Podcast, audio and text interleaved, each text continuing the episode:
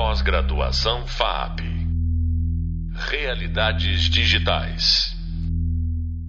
Olá, eu sou Marco Casson, professor da disciplina de Desenvolvimento de Personagens.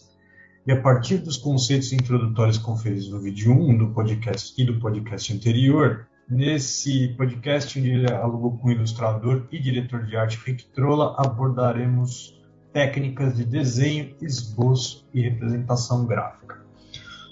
Eu esqueci de pedir uma biografia para o Rick Trolla, para o convidado, mas como eu conheço ele bem, acho que eu posso fazer uma rápida introdução. O Rick Trolla ele é artista, ilustrador, quadrinista, é, designer de games, professor universitário e um grande amigo. Trabalha há um tempão, já fez um monte de coisa legal é uma estrela no, no, Instagram. Tenho certeza que essa conversa vai ser muito interessante. E aí, Trola, tudo bom? E aí, beleza? Joia. Valeu por me convidar. Tamo junto. É, eu queria começar perguntando para você sobre, né, como você tem um, um, baita repertório, já fez um monte de coisa em várias mídias diferentes. E no primeiro podcast eu falei exatamente sobre o, o comecinho, assim, o princípio é, do processo, quando, quando o artista está com a folha em branco, é, olhando para a folha em branco, olhando para a tela em branco e não sabe direito como começar. Eu falei um pouquinho sobre é, conhecer o mundo, onde esse personagem está inserido, relação forma função, busca por referências, escolheu uma ferramenta com a qual se senta é, confortável para criar, eu queria te perguntar a respeito das diferenças de desenvolver um personagem para mídias específicas, né? Tipo, qual é a diferença, por exemplo, que você sente é, quando você está desenvolvendo um personagem para um quadrinho seu ou de outra pessoa, ou um personagem para games, ou um personagem vai para animação ou cinema? É, eu, eu, diria que elas já foram maiores essas diferenças. Antigamente elas eram maiores. Hoje em dia é muito comum você criar personagem transmídia, né? Pensando que ele vai ser usado em várias mídias diferentes e isso impacta muito nesse sentido, né, em relação ao que você está dizendo. Mas, é, de forma geral, eu acho que na história em quadrinhos, é, o personagem é 100% seu como criador. Porque você que vai fazer tudo que ele. É, você que vai cuidar de toda a interpretação, você que vai desenhar toda vez que ele for aparecer. É, pode ser que seja uma produção a mais pessoas, né? Enfim, tem um colorista, tem um arte finalista, mas o desenhista vai trazer tudo que esse personagem está relacionado.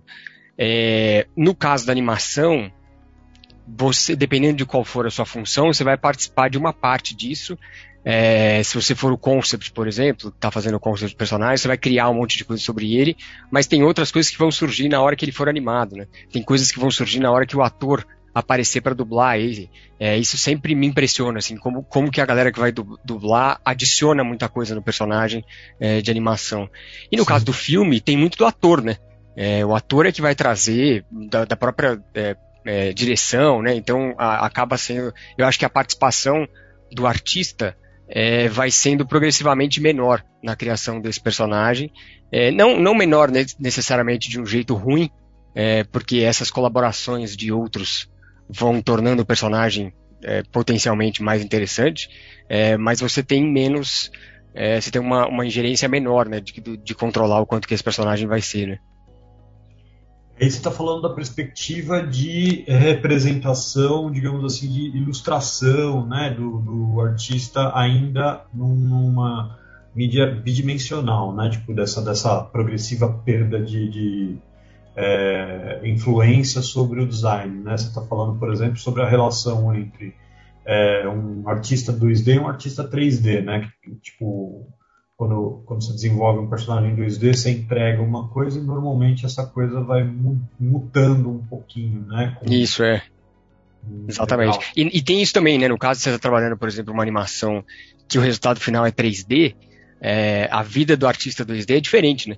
Porque se não é o seu traço que vai ser o resultado final da animação, por um lado você tem uma certa liberdade maior, né? De não se preocupar necessariamente em ter que desenhar exatamente do jeito que vai ser a, a cara da animação.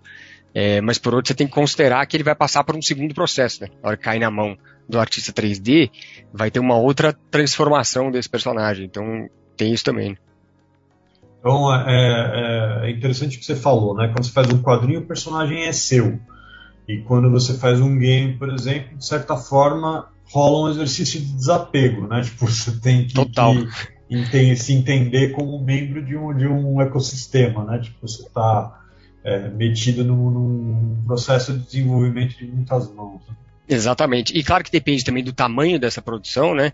É, sei lá, está fazendo um jogo indie que tem menos pessoas participando da produção, a sua a, a, sua é, digital acaba chegando mais próximo do final do resultado, né? Quer dizer, a sua participação impacta muito mais no final. Você está participando de um AAA, puta, você é uma, um micróbio, né? Na, na escala de produção. Então, é, pode ser que você tenha ainda pode ser que coisas que você criou cheguem exatamente do mesmo jeito no final, pode ser que eles cheguem completamente diferente, né? Então depende muito. E depende também de quem é esse personagem, né? Personagens protagonistas acabam tendo um caminho diferente de personagens secundários. Então, é, às vezes o protagonista de uma história muda muito, né? Leva muito tempo para chegar no resultado dele, né? Pode crer. É, bom, é, é, interessante esse lance porque me leva para a minha próxima pergunta, assim, né? Então, é, é, eu queria que você falasse um pouquinho. Você, mencionou assim, tipo, ah, no passado era assim, agora, hoje em dia não tem tanta fronteira, né? Tipo, entre o processo de desenvolvimento de personagens para diferentes mídias. E na, na técnica, tipo, na, na, em como você é, representava mesmo, como você entregava isso para os seus clientes, como você fazia isso, o, o, o que mudou, digamos assim, nos últimos 10 anos, assim, tipo, o que você acha que é, mudou na maneira em que você mesmo criava os seus personagens em termos de, de técnicas utilizadas e já aproveitando, né, é, que dicas você daria para um artista iniciante em termos de que técnicas aprender? Eu acho que essa é, polivalência que o, ambiente digital trouxe veio muito a beneficiar essa vida de concept artists, de quem está criando coisas, de quem está porque um, uma das grandes questões é, de você ser um artista de produção, que é diferente de você ser um artista plástico, sei lá, um artista artista, que o que você criar vai estar na tela e você vai vender do jeito que é e poucas pessoas vão intervir na sua criação. Um artista de produção, trabalhando para uma animação, para um quadrinho, para um filme, você está criando a partir de uma história, a partir de um roteiro que pode ou não ser seu e sob o olhar e sob a direção de outras pessoas, né? Então você vai criar coisas que vão receber interferência, você vai receber feedback, você vai ter que mudar, você vai ter que fazer de novo. Quando a gente fazia isso tradicionalmente, era um retrabalho que às vezes era complexo, né? Sei lá, você tinha que interferir num personagem, mudar coisas sobre ele, você tinha que desenhar tudo de novo, às vezes. Uhum. É, no digital é muito mais fácil, né? Você joga um layer por cima, você desenha de novo, você troca. Então, é, trabalhos de concept art, storyboard, coisas desse tipo, que, que tem muita, potencialmente muita refação, é, foram muito beneficiados pela escala, escalada do digital, né? O digital se tornar esse, esse ambiente fácil de você mexer, é, de trocar, assim, não que não desse para fazer antes, assim, você conseguia fazer, as coisas eram feitas tradicionalmente, mas dava um certo trabalho que o ambiente digital traz, né? Quer dizer, você vai ver as coisas, sei lá, é, os concepts dos filmes originais do Star Wars, é, que eram feitos com acrílico, é, o cara mudava a nave, tinha que fazer tudo de novo, tinha que pintar tudo outra vez, né? Hoje em dia o cara muda a nave, você troca o layer, você joga um layer por cima, pinta de novo. Então, tem benefícios nesse sentido. Óbvio que o artista capaz produz de qualquer jeito, né? O cara produz em qualquer mídia, não é a mídia, não é a técnica que vai impedir que ele desenvolva a ideia dele. Mas há um é um facilitador, né? Eu acho. Esse, essas mídias digitais tornam a vida muito mais fácil. É, é raro, por exemplo, hoje em dia eu trabalhar com alguém que faça as coisas majoritariamente tradicionais, né? No papel, desenhando, assim. Geralmente a galera hum. já está muito inserida no digital. Tem gente que ainda faz, eu mesmo, várias vezes começo no meu sketchbook as coisas que eu vou fazer, porque eu acho mais confortável e, e tô acostumado. Mas às vezes também isso foi substituído pelo iPad, por exemplo, que né, hoje em dia o iPad Pro é prático de você levar para qualquer lugar e desenhar. Então, acho que tem um pouco disso. A dica que eu dou, na verdade, é é, para que você, quem está começando foque em ser um artista completo. Saber desenhar, saber entender de anatomia, entender de perspectiva, entender do, do, básico. Porque aí a ferramenta é isso, é uma ferramenta. Você vai trabalhar no Photoshop, você vai trabalhar no Clip Studio, você trabalhar no, sei lá, no, no, Procreate, no iPad, passa a ser uma ferramenta, que nem você escolher um lápis, uma caneta, uma tinta, passa a ser isso, ferramenta. Então, o lance é você não ser escravo dessa ferramenta e você ser capaz de transitar. Agora, eu acho também que é muito importante isso que você falou. A, a pessoa escolher aquilo onde ela se sente confortável trabalhando. Porque é isso, você vai passar milhares de horas mexendo naquele negócio. Se você não estiver confortável, é, vai ser muito mais difícil. Até um, um jeito prático do, do, artista encontrar seu próprio caminho, né? Porque é um, é um meio que o meio digital me parece estranhamente tender ao, ao mimetismo, né? As pessoas se colocarem dentro de uma, de uma caixinha. E... E, e ter essa visão de que o software resolve, né? Uhum. É, ah, beleza, o, o, programa vai me ajudar, o programa vai resolver, e acho que ele resolve várias coisas, mas se você não souber o que você está fazendo, se você não souber utilizar a plataforma direito, se não souber, vai, não vai chegar a lugar nenhum. Né? É, é, e isso me leva também para minha próxima pergunta, que é, é, é, não foi combinado, tá, gente? Não, não ensaiamos, mas tá rolando. É, que é referente a estilos de desenho, assim, né? Porque embora hoje em dia a gente tenha acesso a uma imensa gama de ferramentas, principalmente as digitais, né? Tipo, elas possibilitam que você gere basicamente qualquer resultado possível e imaginável que você dê asas à sua imaginação, às vezes parece que é, rola um certo, uma certa tendência a adotar determinadas linguagens, né, como o anime, ou cartoon, ou, ou é, realismo. É, de certa forma, parece que o isolamento antes da internet ele é, favorecia a experimentação. Então, eu queria que você falasse a respeito das vantagens e desvantagens para o artista iniciante e até para o não tão iniciante assim, é, de é, adotar estilos de desenho na sua prática. É, eu concordo, assim, eu acho que, por um lado, a gente sabe que é, quem financia as produções tende a querer o caminho mais seguro. Por isso que a gente vê é, tanta continuação, né? Ah, por que, que o Velozes e Furiosos tem 300 filmes? Porque os caras é um, um caminho que eles sabem que dá retorno. É, é, mais arriscado você investir numa história nova do que você investir numa história que já tem um público, né? Que já tem uma galera que gosta e tal. E os caras acabam fazendo isso a exaustão. É, acho que é, o caminho do, desse, desse, estilo, dessa linguagem, é um pouco por aí. Quer dizer, os caras sabem que tem certas linguagens que já tem público, que fazem sucesso. Para quem está começando, é natural se espelhar nessas linguagens que já existem. E isso traz o benefício, né, do cara poder se desenvolver nessa linguagem e conhecê-la, mas de fato traz esse outro lado que é a gente acabar tendo menos uh, exploração de linguagem. Então, a, o tal do estilo próprio, né, da linguagem própria, acaba sendo mais difícil de aparecer porque fica todo mundo meio que copiando o que já está por aí. A vantagem do cara desenhar tudo de qualquer linguagem diferente, obviamente, é que ele vai ter muito mais trabalho, né? Tem muito mais chances de trabalho, porque ele pode trabalhar em qualquer coisa. É óbvio que produções diferentes têm demandas diferentes, né? Então, sei lá, se você está trabalhando é, como concept artist para uma animação que vai virar 3D, o seu desenho em si acaba tendo menos impacto, porque o resultado final vai ser 3D, não vai ser 2D. Mas ainda assim, se seu desenho for muito diferente, às vezes é, não vai encaixar. Eu já trabalhei com vários diretores que preferiam ter artistas diferentes na equipe, para ter visões diferentes e linguagens diferentes. Eu sou um pouco dessa, dessa partidário dessa ideia também, né, de você poder ter esse, essa, essa variedade de linguagens e estilos, isso torna, acho que, os resultados mais fortes. Mas tem outros não, né? Eu já trabalhei também com, com diretores que preferiam ter uma escolha muito específica. Em uma mídia como quadrinhos, que o seu desenho é o resultado final, isso faz sim muita diferença. Né?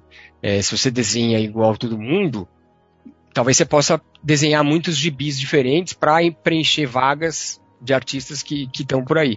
Mas você dificilmente vai ser notado, né? É, os artistas de quadrinhos que são identificados, o cara é identificado pelo desenho dele? É, ele é identificado pelo traço dele. Então você ter uma linguagem própria é, eu acho que é sim benéfico. Ela vai te trazer benefícios grandes de ser identificado, né? Da galera saber quem você é. E é uma coisa natural, no fundo, né? Se você trabalha tempo suficiente, o seu desenho vai aparecer, a sua linguagem. Se você deixar isso acontecer. Que muitas vezes a galera nova tem esse desespero, né? De querer fabricar o próprio estilo. Puta, tem que sair logo, cadê o meu estilo? Cadê a minha linguagem? Aí eu não sei como é que chega nisso. Você acha então que o, o artista não necessariamente deve buscar ter esse estilo? Assim, você acha que é uma consequência, assim, vai acabar acontecendo? Eu acho que, na, pela minha experiência trabalhando e dando aula, ela acaba acontecendo. É claro que, porque do jeito que eu, que eu o que eu vejo é que a, é normal você começa sendo um produto das referências que você gosta. Então você vê um monte de cara que você gosta, um monte de artista que você gosta, o seu desenho é uma, uma influência de todas as pessoas misturadas. Conforme você vai desenhando, você vai destilando essas referências, né? E elas vão acabar, elas acabam, elas vão sempre estar presentes. Eu consigo ver até hoje os artistas que eu gosto influenciando o meu desenho. E na verdade, você vai ser influenciado a vida inteira, né? Se você for um cara antenado, assim, até hoje eu consumo muita coisa, gosto de muitos artistas que influenciam muito o jeito que eu faço as coisas. Mas quanto mais você trabalha, quanto mais você desenha, mais você vai destilar essas referências no seu próprio estilo e na sua própria linguagem. E eu acho que isso vai surgir, na, eu, eu vejo isso surgir naturalmente. Claro que dá para você, de um certo modo, acelerar isso, né? E escolher uma linguagem e tal, mas eu, eu costumo achar que isso é menos, é, é menos interessante e menos natural. É, você acha que é possível para um artista alterar o seu próprio estilo, sim, se a, se a produção pede? É possível. Tem caras que conseguem, né? Não é a coisa mais fácil. Aliás, eu diria que é uma das coisas mais difíceis é, de se fazer. Mas é possível, tem, tem gente que faz isso, né? É, eu, eu já fiz isso algumas vezes. É, eu tendo a trabalhar com coisas, eu tendo a me dar melhor é, com coisas mais adultas, né? Mais violência, mais, enfim, coisas mais pesadas. É, até por isso que a gente trabalha junto várias vezes, eu e você. É, mas eu já trabalhei em um monte de coisa infantil. E, e aí eu sempre precisava de um tempo, assim, eu precisava de um tempo de adaptação para que a minha, o meu desenho, o meu traço se adequasse melhor àquilo. Então, eu ainda desenho como eu, mas adaptado a esse tipo de linguagem. Mas tem artistas que fazem, assim, eu conheço quadrinistas, né, o, um que vem à mente é o Stuart Immonen, que é um, um dos grandes quadrinistas aí dos, dos últimos tempos, que ele adapta a linguagem dele para então ele vai fazer, sei lá, ele desenha o Ultimate Spider-Man, ele tinha uma linguagem um pouco mais cartoon, porque ele entendia que, que o estilo precisava disso. Ele fez o Superman é, Secret Identity, que é um gibi mais adulto, e, e, tinha um desenho completamente diferente, completamente não, mas diferente, onde era uma coisa mais clássica, que a história pedia. É, não é todo cara que consegue fazer isso, porque é difícil, né? Você vai ter que, é, é mais confortável você ter uma linguagem só e desenhar ela para tudo. Geralmente os caras que têm essa manha, é o cara que tem uma base muito forte, né? Que tem, consegue transformar, né? Legal, a gente já tem um tempinho, então acho que eu vou, vou continuar só um pouquinho mais nesse tópico falou uma coisa interessante, né? Você falou que, que é, tem editores que procuram especificamente artistas que têm estilos diferentes, porque acham que isso enriquece a produção, e tem é, diretores que buscam artistas é, é, com estilos semelhantes. Você acha, por exemplo, que numa mídia tão pessoal assim como um quadrinho, por exemplo, seria possível agregar artistas com estilos diferentes? Acho que sim, é, já vi acontecer, né? É, por exemplo, eu participei da, do, de uma história em quadrinhos é, chamada Mojica Móveis, que uhum. conta lá, são, conta a história, é uma história só, mas do ponto de, de com vários, é, vários capítulos diferentes. E o autor, o Bruno, que é o roteirista, o Bruno Sork, é, escolheu fazer cada, cada um desses capítulos com um artista diferente. E aí ele meio que escolheu a dedo, sabe? O cara foi lá e selecionou cada artista para cada parte. É, tem, tem isso, tem editores, né? Tem diretores que têm essa visão, né? O cara é, é quase uma curadoria, né? Ele fala, não, beleza, esse é para essa história, eu acho que esse cara tem muito a ver. Ah, para essa, esse cara tem muito a ver. É, parece um pouco até com o que os caras fizeram naquele Visions do Star Wars, né? Que chamaram vários caras de, de anime para fazer episódios do Star Wars e são vários caras completamente diferentes, né? Uhum. O quadrinhos pode ter isso. É, eu, eu, já vi isso acontecer também muitas vezes. Geralmente, geralmente são coletâneas, né? Quando você tem várias histórias diferentes, mas pode ser o caso como esse que eu citei, que é uma história só, com capítulos diferentes com vários artistas. Tem gente que gosta, tem gente que não gosta, em termos de leitor, né? Tem leitor que se incomoda, você tem um monte de linguagem diferente, o cara acha um saco e tal. Eu, particularmente, gosto bastante como leitor. Eu gosto de ver, é, ainda mais se todos são legais, né? Você acha que deve ter uma, uma pequena fronteira, porque assim, é, ser um artista responsável por um para uma história um, um, artista, mesmo que seja um capítulo, né? Tipo, de certa forma é uma divisão, né? É uma, é uma pausa, né? Um, um respiro. Você acha que isso é necessário? Por exemplo, artistas com linguagens completamente diferentes poderiam fazer essa curadoria na mesma história?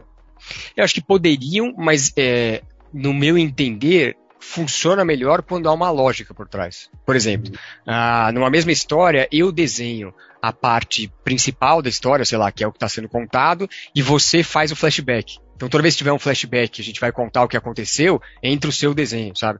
É, teve um, um, um gibi há um tempo atrás que era, é, eles passavam em dois tempos, né? Assim, eles contavam o presente e contavam o passado. E aí era isso, um artista fazia cada coisa e isso se estendia pela série inteira. Então, não é que eu acho que tem que ter, mas eu acho que funciona melhor quando há uma lógica por trás disso. Seja ela qual for, sejam capítulos, sejam tempos diferentes, seja enfim. É, eu já vi histórias em que artistas diferentes desenhavam personagens diferentes, porque eles tinham linguagens diferentes. Às vezes é um pouco confuso, eu acho, mas, enfim, é, funcionando. Bom, é, é da hora. Para a gente encerrar, é, eu queria que você falasse um pouco sobre, na sua opinião, o que, que um artista iniciante deve buscar ter na, na construção do seu portfólio, né? E aí vamos fazer um recorte que eu sei que é, é, é um tema extremamente amplo, né? Mas no caso do, de, de, um ilustrador, de um quadrinista, de alguém que vai trabalhar seguindo os seus passos especificamente, o que, que você gostaria de ter tido no seu portfólio no começo? O que, que se Trola do presente pudesse falar para o do passado, tipo, é, é, você acha que seria importante para é, começar a, a, buscar o seu lugar ao sol, é claro, né, no, no contexto atual, né, pós-pandemia, era digital, etc. Eu acho que é fundamental mostrar que você sabe desenhar. É, ou que você tem uma base boa de desenho e que se você tiver tempo de desenvolver, você vai virar aquele profissional bom. Então, se você mostrar que você tem uma base sólida, mesmo que ela não esteja super evoluída, está começando agora e tal, mas eu vejo que você foi lá e você estudou luz e sombra, você estudou perspectiva, você estudou anatomia, então ainda está inicial, mas eu vejo que você tem esse caminho aí para seguir.